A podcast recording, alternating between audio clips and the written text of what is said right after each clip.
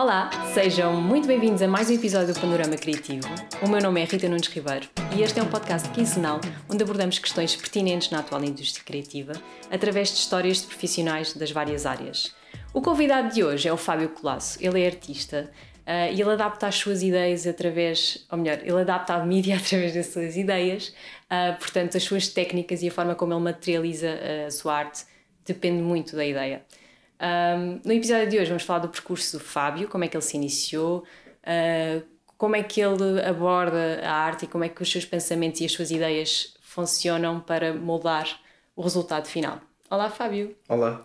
Obrigada por estares aqui. Ora, é essa. Agradeço. Obrigado pelo convite. Hum, nada. É sempre mais difícil para o convidado ter que se deslocar. uh, e neste caso, o Fábio, uh, ele é namorado de uma das nossas convidadas, que é a Bárbara. Portanto, são uma família de artistas, o que é uma coisa que eu valorizo e respeito muito. Acho uma família jovem. Uma família jovem, uma família de artistas, que não é muito comum. Portanto, vocês têm aqui várias várias, uh, várias características especiais que não são muito comuns nos dias de hoje. Portanto, é muito giro e, e ainda bem que vos conheço agora, até por causa do podcast.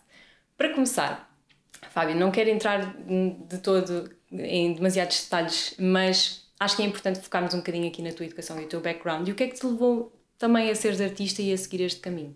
Uhum, claro que sim.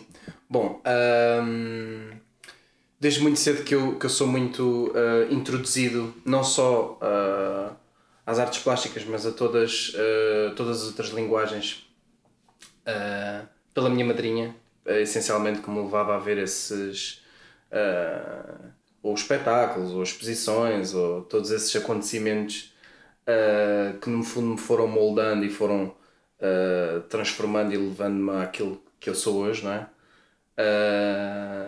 e isso é, é de facto ainda hoje todas essas coisas que eu vi e tudo aquilo que vejo, obviamente continua a ser é uma referência para mim, influencia tudo aquilo que eu faço. Um, e depois, mais tarde, quando uh, tinha que escolher um caminho, não é? Chegamos ali àquela altura em que temos que escolher uh, no décimo ano. É? Uhum. Decidi querer ir para a famosa António Arroio e, e foi isso que eu fiz. Eu vivia muito longe da António Arroio, muito longe mesmo, portanto, todos os dias demorava cerca de uma hora e quarenta a chegar à escola, portanto uh, era mesmo um grande esforço, mas eu fazia com muita vontade porque era realmente aquilo que eu queria. Uh, fiz design de comunicação na António Arroio, embora a escola tenha uma, uma a capacidade, uma espécie de mini belas artes, não é? Tenha a capacidade de abranger e de dar, de oferecer a todos os seus alunos uh, um conhecimento de várias técnicas, por várias modalidades, várias tipologias artísticas, como é o caso do design gráfico, da serigrafia da serigrafia dentro dos, dos gráficos, ou da orivesaria, ou da representação plástica de espetáculo, dos textos, da orivesaria, etc, etc, etc. Um, eu decidi que queria especializar-me um, em design gráfico, dentro do curso de design de comunicação. E foi isso que eu fiz. Uma coisa muito digital, completei os 3 anos e uh, fui para a Faculdade de Belas Artes de Lisboa para uma coisa totalmente diferente que foi escultura que é uma coisa absolutamente plástica, uh, muito ligada à forma, à presença, à matéria, ao volume, portanto, uma coisa nada bidimensional, nada vinda do ecrã.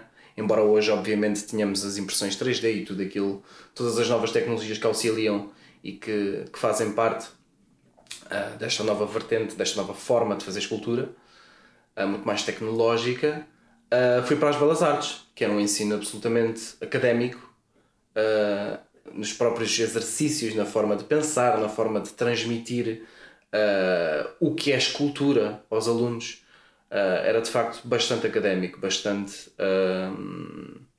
primário, não é a palavra certa, mas faço-me entender. tanto pelo, pelo aquilo que transmitiam, como pela própria equipa docente, era uma equipa já com muitos anos de casa e, portanto, tornavam tudo aquilo muito um, pouco sério. é pouco exploratório também. é é pouca abertura para os alunos uh, e essa abertura tive mais tarde quando fiz Erasmus em Munique uh, completei o curso de, de 3 anos de escultura curiosamente a minha, a minha especialização em escultura nós tínhamos que escolher uma, uma técnica para nos especializarmos ou cerâmica, ou plásticos, ou madeiras, etc, etc, eu escolhi pedra. que era uma coisa absolutamente tradicional. Não é? A escultura em pedra é, Sim. é uma coisa primária mesmo. um, e foi isso que eu fiz. Fiz os três anos de escultura em pedra. Muito difícil. Uh, a pedra é mesmo muito rija. os mármores, os granitos, até os próprios calcários, tudo aquilo era muito, muito difícil de talhar, de, de tudo, de esculpir. Uh, mas eu fiz e gostei. Uh, e agradeço tudo aquilo que me, que me transmitiram.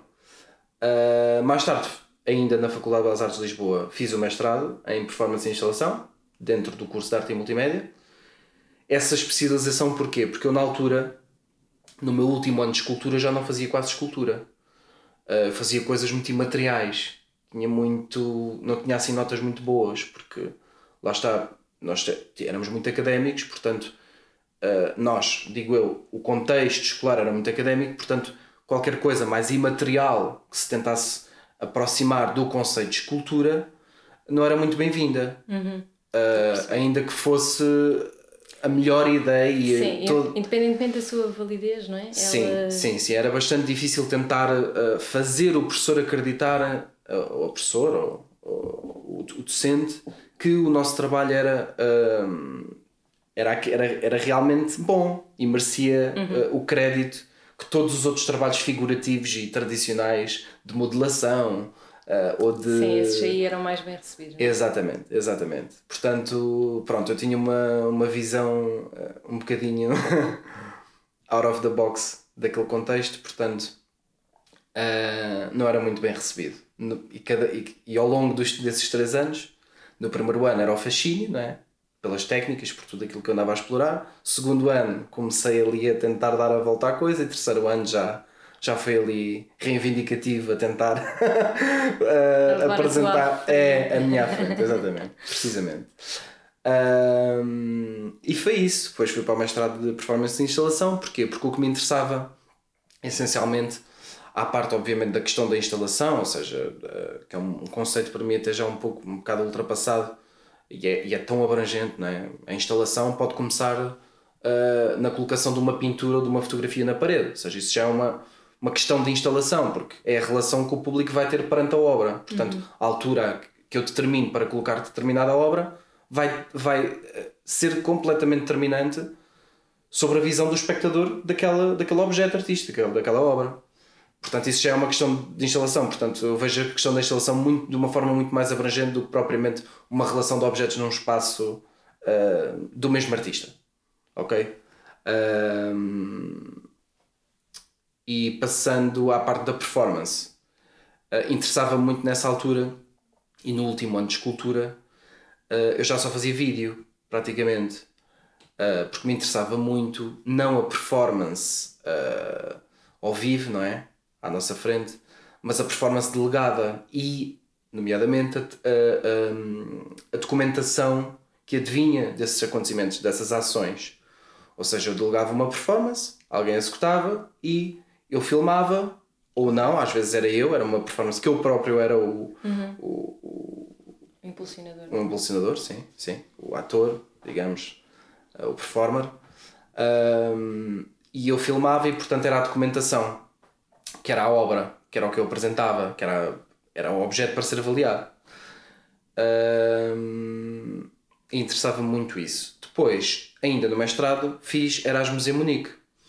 Ora, cheguei a Munique, primeiro tínhamos aqui uma brutalidade de, de custo de vida absolutamente astronómica entre Lisboa e Munique. Hoje já não. Pois hoje em dia já Hoje já não, não. É está tudo igual, mas na altura em que eu fui, uh, que não foi assim há tanto tempo, Uh, sim, as coisas foi um bocadinho muito antes, rápido. muito rápido, sim. Uh, o que é que acontecia?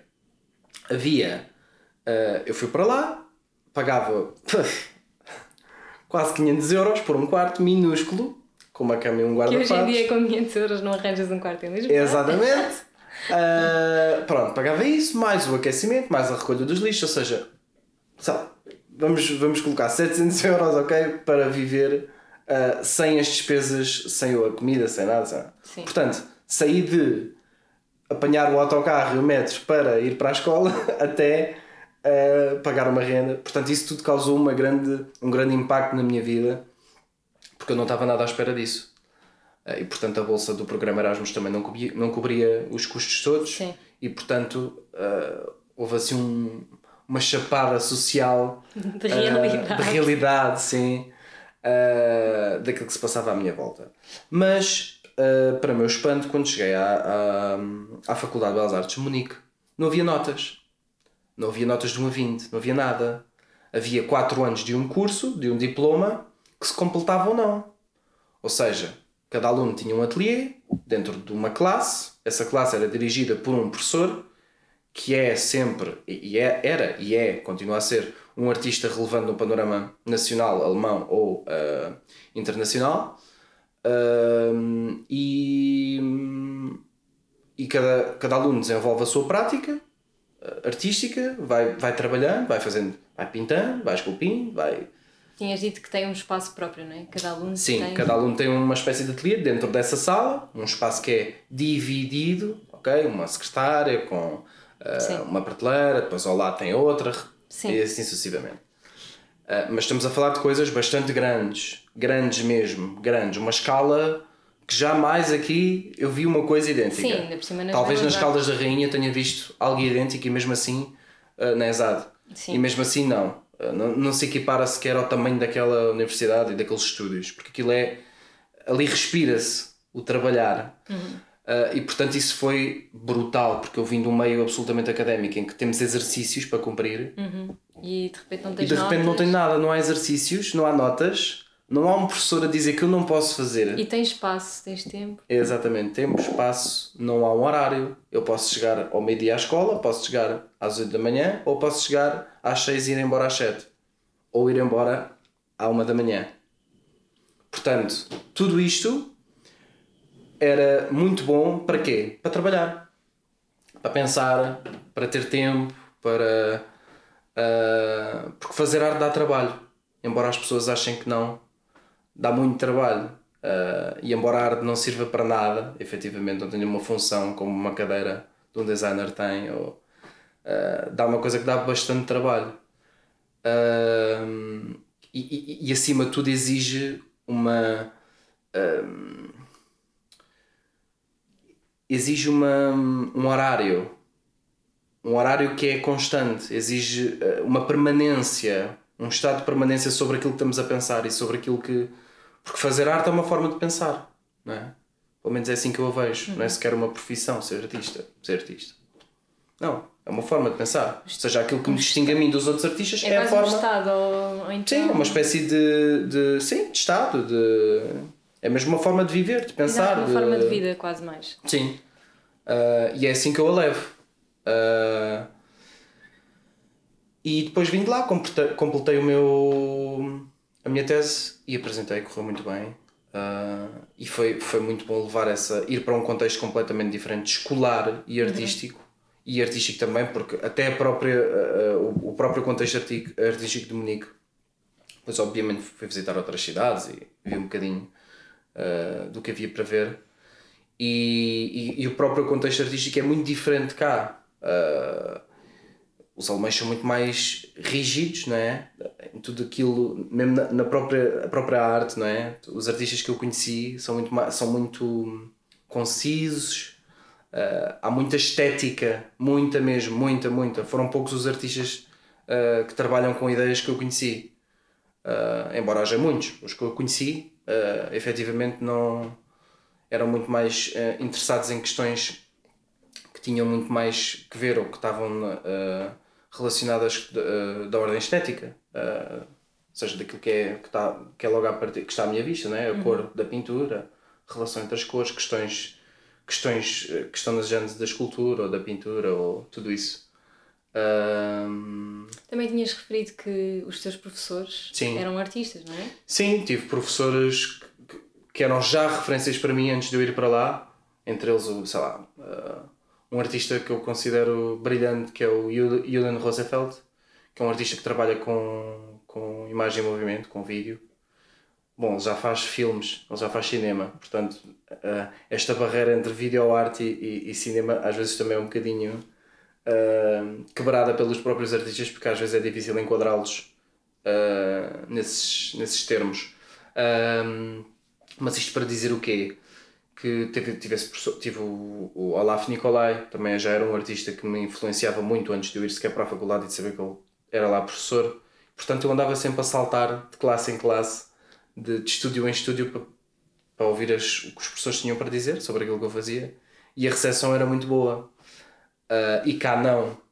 Ou seja, uh, eu era um bocadinho embebido nesta contradição que era, então eu sou de Lisboa, em Lisboa não, acham que o que eu faço é só um devaneio, ah, que ele está ali a experimentar umas coisas e tal, uhum. acha que é um artista conceptual.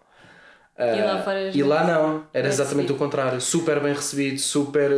Encontraste um meio. A primeira de... vez que eu cheguei lá, cheguei com um trabalho feito, na, na entrevista com o professor. Uhum. E o professor ficou de tal forma uh, envolvido no trabalho, gostou tanto que disse: se tu estivesses aqui, eu podia-te dar o diploma, isto era o teu trabalho final, no fim dos 4 anos. Já, já, isto era o teu diploma e o trabalho tinha uns centímetros. Era minúsculo. Não interessa, mas calhar a ideia por trás era, sim, valia, sim, sim. valia uh, toda a pena. Foi, foi bom, foi muito bom. Essa recepção foi logo, sim. fiquei logo muito, muito feliz. Uh, e foi isso. Foi esse o meu percurso. Foi isso, é isso que me que está na Sim. minha base. Então terminaste o teu Erasmus em Munique. E voltei para cá para Lisboa. Para cá, terminei e... o mestrado. E como é que é isso de ser artista uh, em Portugal? Agora disseste Pronto, que não é, é, uma profissão. Depois, é um à saída da faculdade, né? acabámos o mestrado, quero ser artista, ok? Ok. E agora? Porque ser artista, uh, repara, ser artista basta acordar e dizer que queremos ser artistas. Não é? É assim. Sim, mas tens de ter condições para ser um artista tens que ter condições. Isso é outra coisa, exatamente. Isso é, isso é aquela, aquela tal chapada que todos os estudantes, ou pelo menos a grande maioria deles, leva quando sai da faculdade, não é? Quando acaba os estudos.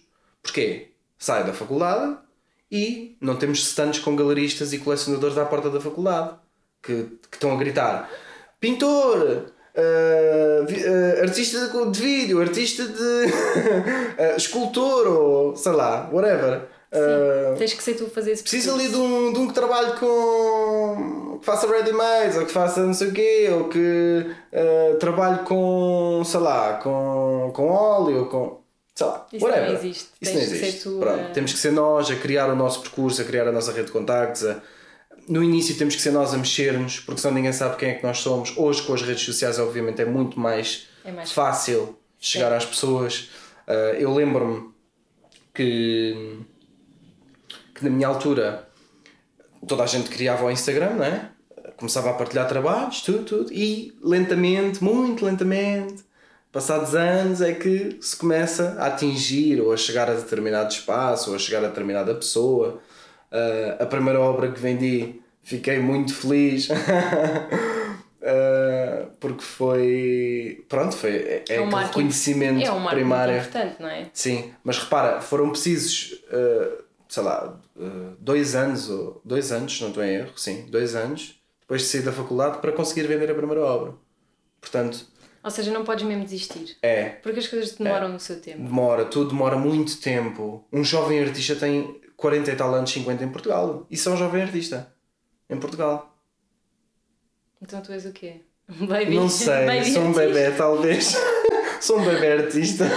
talvez não, essa seja uma boa uh, classificação Exato. para aquilo que eu sou. Sou um bebê. Talvez, talvez seja, não sei. Não, mas, mas é um bocado.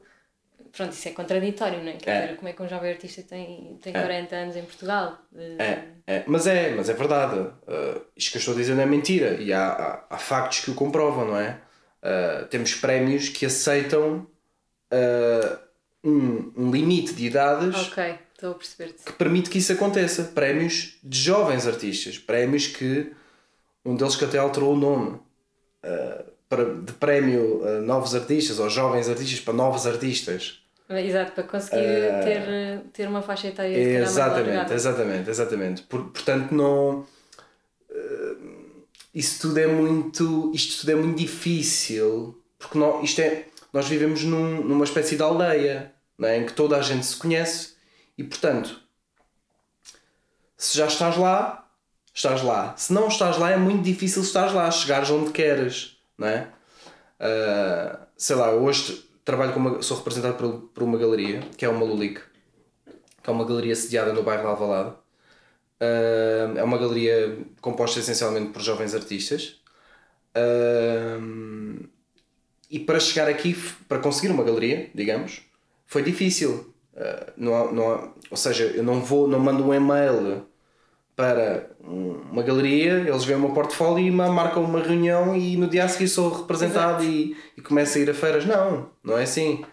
Uh, é difícil, as coisas levam o seu tempo, a não ser, obviamente, e claro, há casos específicos em que, obviamente, olha, eu tinha um professor, e, e, que era o Jorge Bastos, que, é um, que infelizmente já, já faleceu, era meu professor de serigrafia, no António Rui. E ele uma vez disse-me uma coisa, é que eu cheguei lá à sala e ele perguntou, primeiro dia de aulas, décimo ano, e ele perguntou: Tu e aqui quem é que quer ser artista? E eu fui o único que colocou o braço no ar. E ele perguntou-me assim: Então, uh, ok, tu queres ser artista?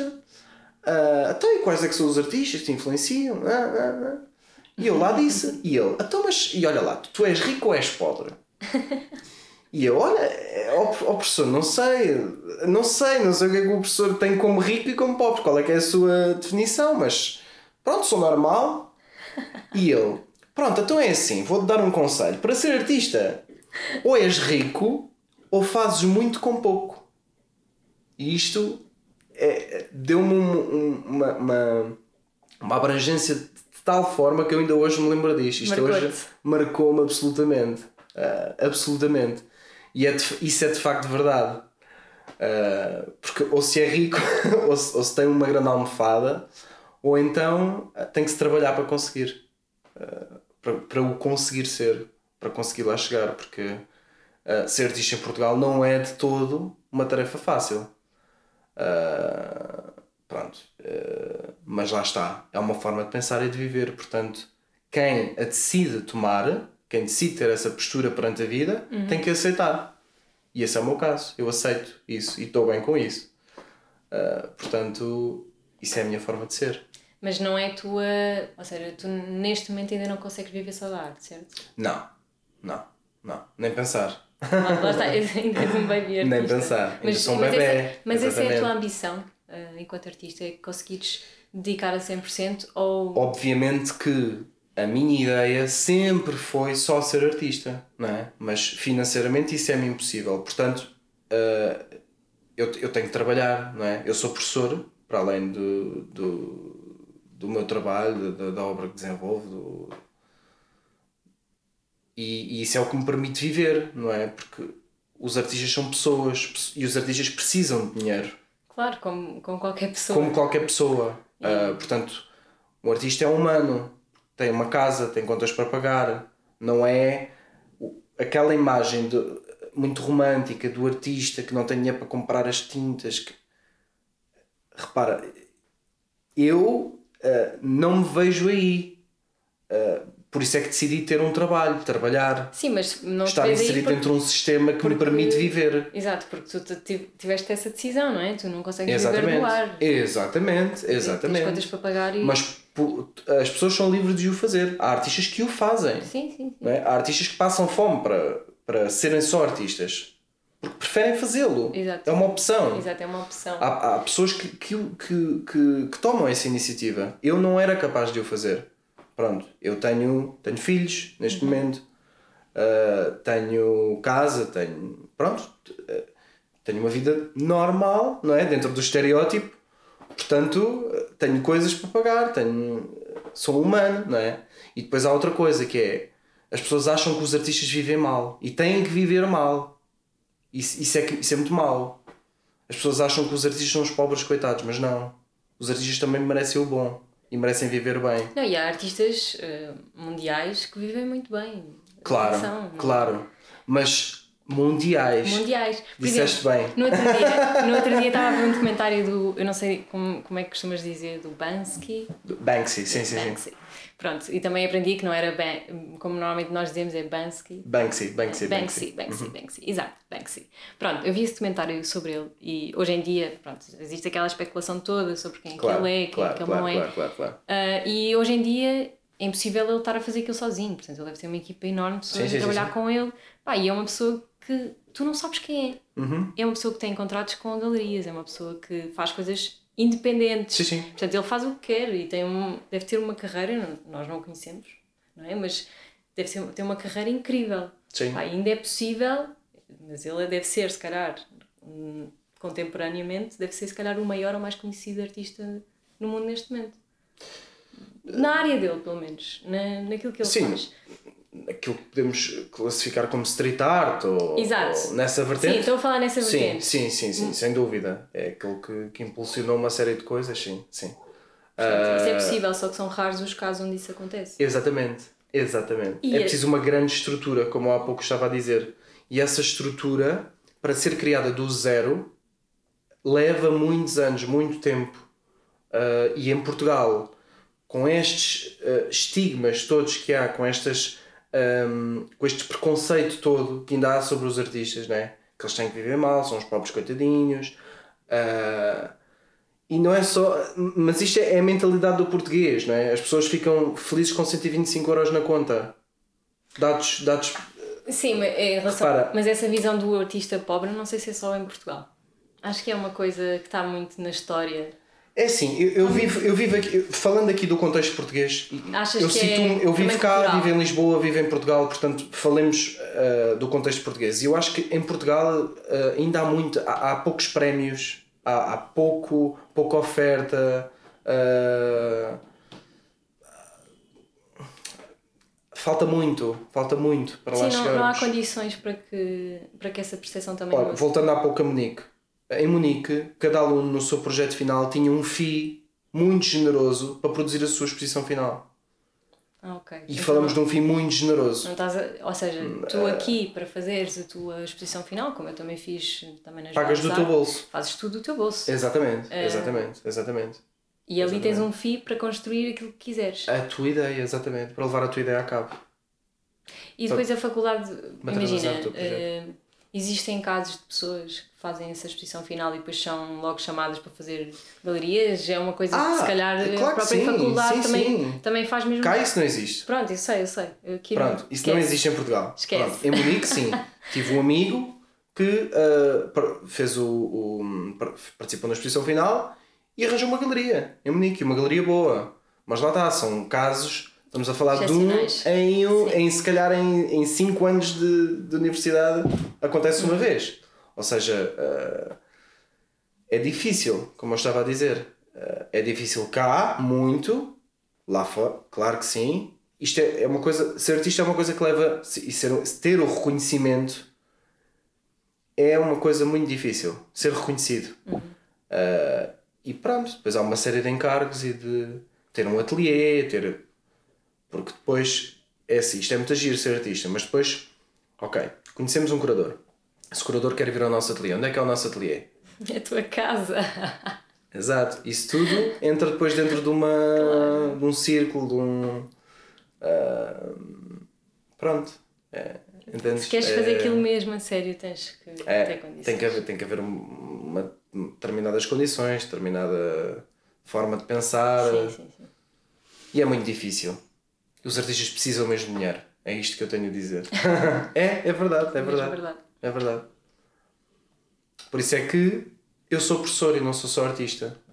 Esse é o meu objetivo. Obviamente, é ser só artista. Mas para já é É impossível. impossível, claro. É impossível. Não tenho. Primeiro, não tenho uma produção que me permita isso, não é?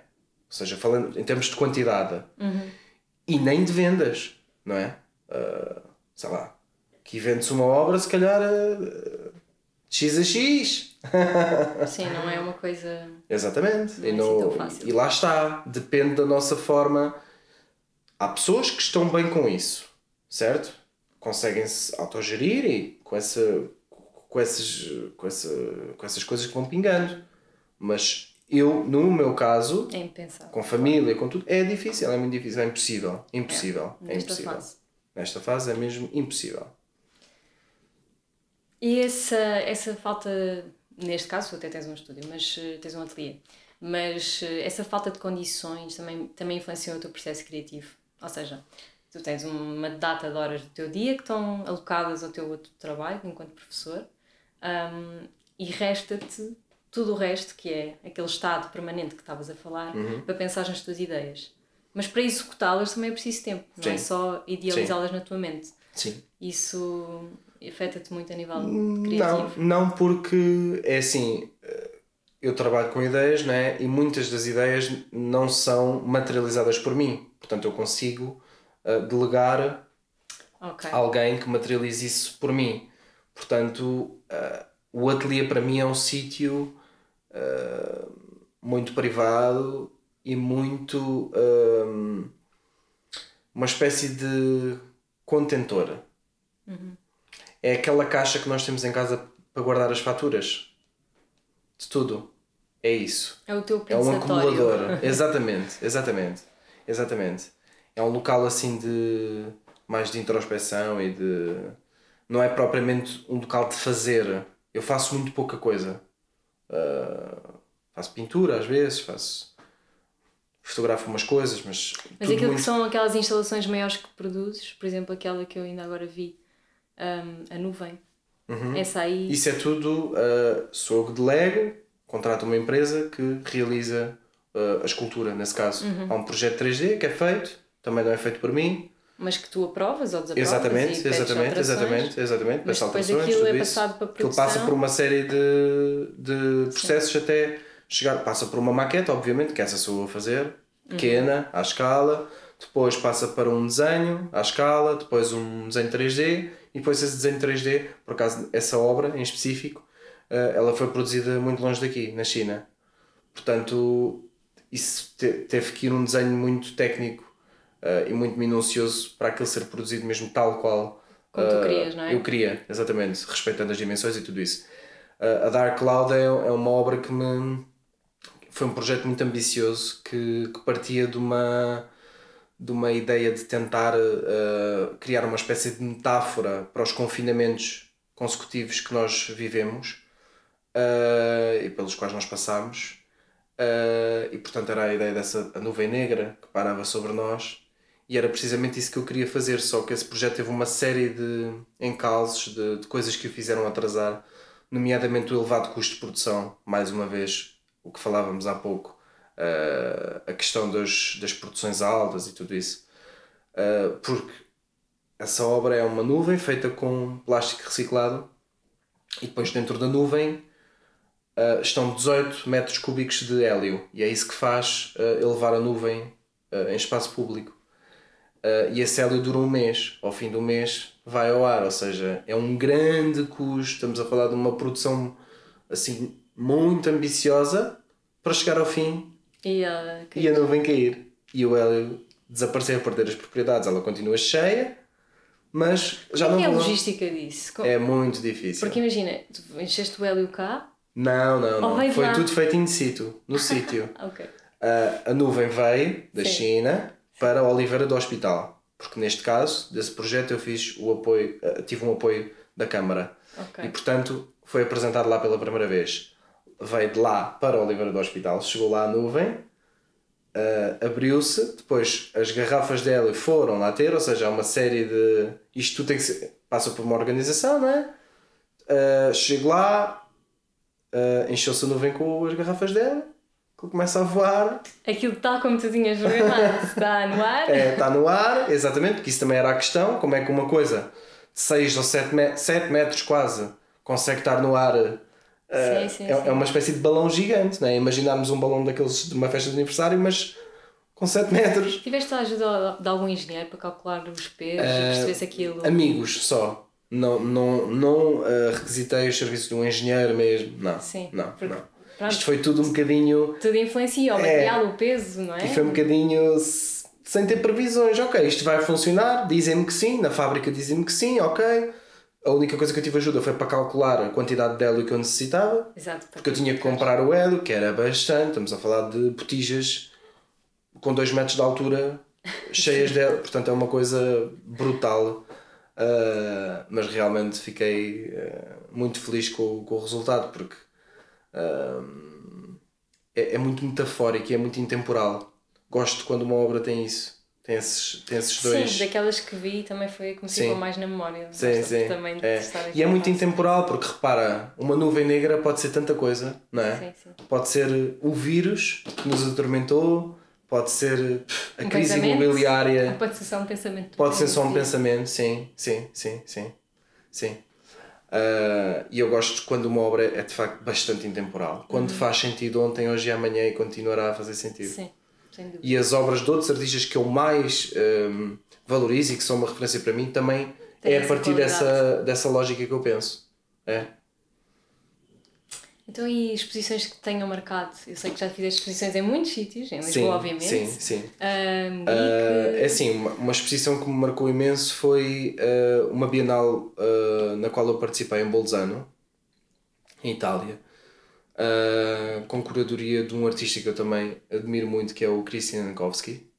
Ah, foi na altura o meu professor de, de hum, performance, João Onofre, também um, um artista ah, português, que me, que me convidou, a mim e outra colega. Ah, e nós fomos os dois ahm, representar a nossa faculdade é? lá à Bienal. E foi uma, uma, uma exposição que me marcou muito porque era um artista que eu tinha mesmo como referência e nessa altura era então, era um deus. Era tipo o teu ídolo. sim, sim, sim.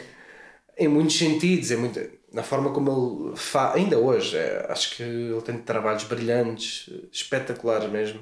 É mesmo uma referência de todo para mim. Ah, Como outros, mas ele ah, especificamente foi um, foi um prazer mesmo conhecê-lo e ter essa oportunidade para elevar o meu trabalho a ele, então foi ah, ter a possibilidade de lhe mostrar, foi mesmo muito bom. Ah, correu muito bem ah, e assim pronto, isso falando de uma, de uma Bienal, de uma exposição individual, foi a minha última na Galeria Uma Lúdica, em Alvalade, com curadoria da Ana Cristina Cachola. A exposição chamava-se Tomorrow. Ah, e tinha um, foi, foi uma exposição muito ambiciosa em vários, vários sentidos mesmo, várias peças, peças de muitas tipologias, tinha desde pintura à escultura, ah, sei lá, neon, ah, instalação, ah, peças muito cada uma com uma, com uma, com uma exigência técnica absolutamente distinta da outra. Tinha desde uma fundição em ouro até um neon, até uma pintura absolutamente tradicional e realista do Elon Musk a chorar.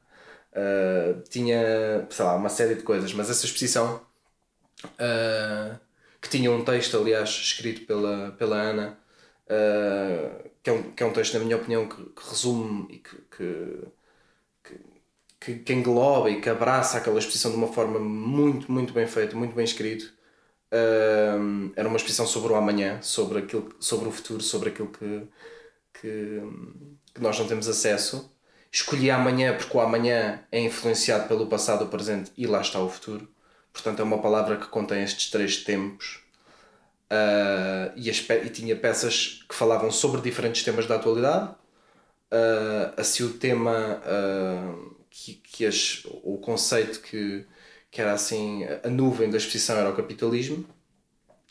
E depois tinha uma, uma espécie de, de fio condutor, começava com uma, uma, uma peça que era uma peça que fazia uma referência uh, à crise de habitação pela qual vivemos, que era um balde multiperforado com areia uh, que, que o encimava e que saía pelos buracos, ou seja, uma espécie de edificação que nu- nunca chega a acontecer. Uh, depois, logo a seguir, tinha uma. Isto falando assim, tentando falar através de palavras e tornar, construir aqui uma imagem daquilo que era a exposição.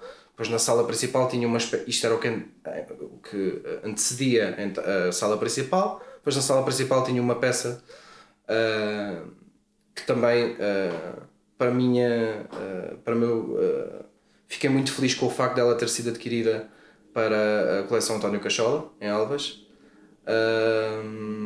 Que é uma peça que, de chão que é um mapa mundo, uma representação do mapa mundo feita com 2500 peças de dominó, lado a lado. Ou seja, é uma peça que, que fala de tanta coisa que é difícil de. Mas sei lá, se o tema que me motivou a fazê-la foi a globalização e o facto de tocarmos numa peça pode influenciar a queda das outras e, portanto, uh, as, as fragilidades do mundo e daquilo que, que nos rodeia era, era esse o, foi essa a motivação para, para eu fazer aquela, aquela obra. Isso era a peça central e depois havia uma série de outras peças à volta, nomeadamente uma fundição em ouro de um Prozac, do antidepressivo mais usado nos dias de hoje, até uh, e, e, um dos mais vendidos durante os confinamentos, até uh, uma reprodução de um grafite em neon uh, que dizia The world is full of kings and queens who blind your eyes and steal your dreams. Até uma reprodução ao óleo, uma pintura ao óleo de um frame de uma entrevista com Elon Musk em que ele se emociona e começa a chorar e eu repliquei esse, esse momento, essa queda de poder dele uh, para, um, para um médium absolutamente tradicional de pintura, ou seja, foquei-o ali, eternizei-o ali na, através dessa, dessa obra. Uh, bom, havia uma série de. Portanto, dá, dá para perceber, uh, acho eu, pela forma como eu estou a explicar, que era uma exposição que tinha de facto vários temas, era muito polivalente. E também uh, representa muito a forma como tu trabalhas, não é? Tens sim. vários mídias. Sim, hum, sim. Portanto, sim. tu aí uh, tens várias valências e, e constróis as coisas mesmo como achas que deve em ser. Função, cada ideia cada, tem é Exatamente, porque cada palavra tem que ter uma forma de ser dita. E a forma como eu digo a palavra influencia a forma como ela é percepcionada. Uhum. Eu dizer amor e amor São é completamente diferente.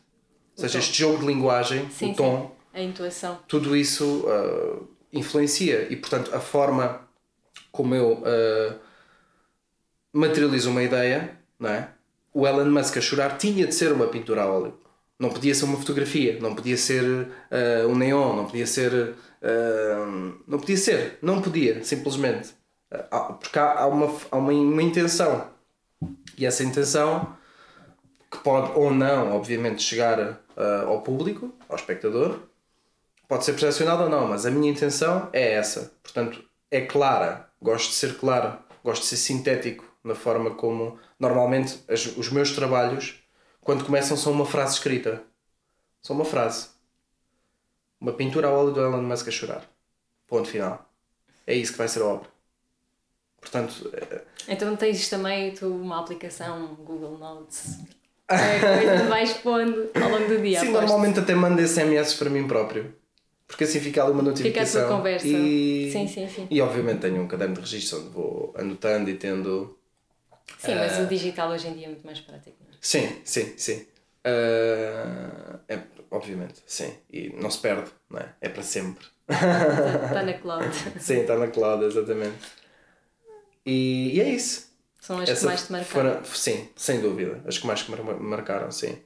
Até porque, pronto, esta, esta última que eu referi foi uma exposição que eu já estava a pensar há cerca de um ano e meio, dois. Ou seja, é uma exposição que foi muito maturada, foi muito.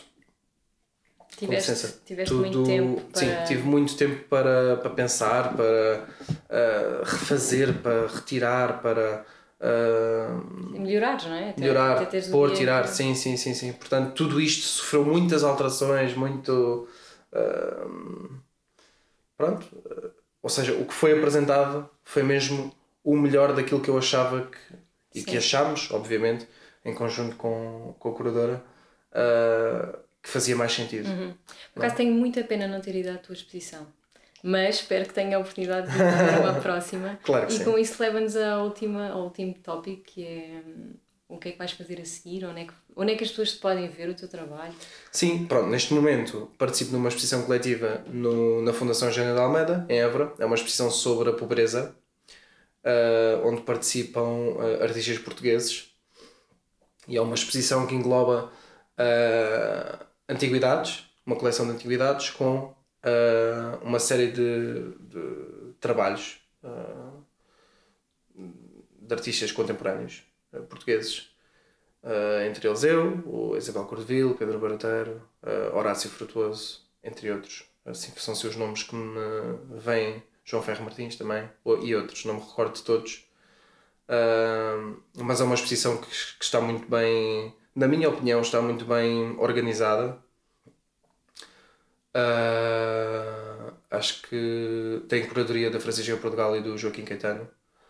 Uh, na minha opinião, está muito bem montada. As relações que se podem ser criadas entre a antiguidade e a contemporaneidade são uh, demais, são. Acho que está muito bem feita e convido todos a visitarem porque estão de parabéns. Quem, Francisca e, Joaquim. Fica Sim. aqui. Uh, e agora, próximas exposições. Vou participar na, na Bienal de Arte de Macau, em julho. Uh, que é uma Bienal um, cujo tema se relaciona muito, ou em grande parte, com uma fase do, do meu trabalho uh, que era o dinheiro. Eu, eu tenho uma série de trabalhos com, com sobre dinheiro. Um, e vou participar com uma obra que é a Fortune, que é uma, uma peça que é, assim, sim, descritivamente, é uma reprodução uh, da Fortune, da revista, da capa, mas ao invés de encontrarmos a imagem, no fundo, da pessoa, temos um, uma, um suporte reflexivo uh, espelhado. Ou seja, a pessoa quando Ou seja, olha, o público, quando se passa pela obra, faz parte da obra, entra na obra. Ou seja, ele próprio é forte. ele próprio é, está na capa. Ah, ou seja, tem aquele lugar de poder, novamente, aquilo que eu referi há pouco, ah, aquele questionamento que eu, que eu estava a falar sobre aquela pintura do Musk. Ah, no lugar dele, ele perdeu porque começa a chorar. Uhum. Neste- aqui, neste caso, é o público que reativa a obra cada vez Sim. que passa por ela. À semelhança, por exemplo, do Las Meninas, do Velázquez, não é? Uhum. Uma das. ahm, isto agora nada a ver, mas agora lembrei-me agora disto, por acaso, mas uma das leituras que se pode ter sobre aquela pintura é precisamente o reflexo de um rei e de uma rainha que estão até desfocados, que está no fundo da sala. Onde está, onde está o Velázquez a pintar e onde estão Portanto, as outras o personagens. público seria. Portanto, o público seria, é o, está no lugar do rei e da rainha. Uhum. Que, que- e, portanto, o público passa por aquela pintura todos os dias. Portanto, todos os dias aquela pintura é reativada. É um bocadinho isto que eu, que eu exploro nesta, nesta peça. E é essa peça que vai fazer parte da Bienal. Muito bem, fogo. Parabéns, acho que é. Olha, para um baby artista, grande oportunidade e acho que. Exato. Olha, boa sorte. Muito Ainda tens obrigado. tempo, até julho. Mas acho que é uma oportunidade muito, muito fixe para ti. Muito obrigado. E pronto, olha, Fábio, acho que com isto chegamos ao fim deste episódio. Muito obrigada por teres Ora, é vindo. essa. Obrigado. Aí em casa, obrigada por terem assistido até ao fim. Não se esqueçam de subscrever em Spotify e YouTube e vemos no próximo episódio.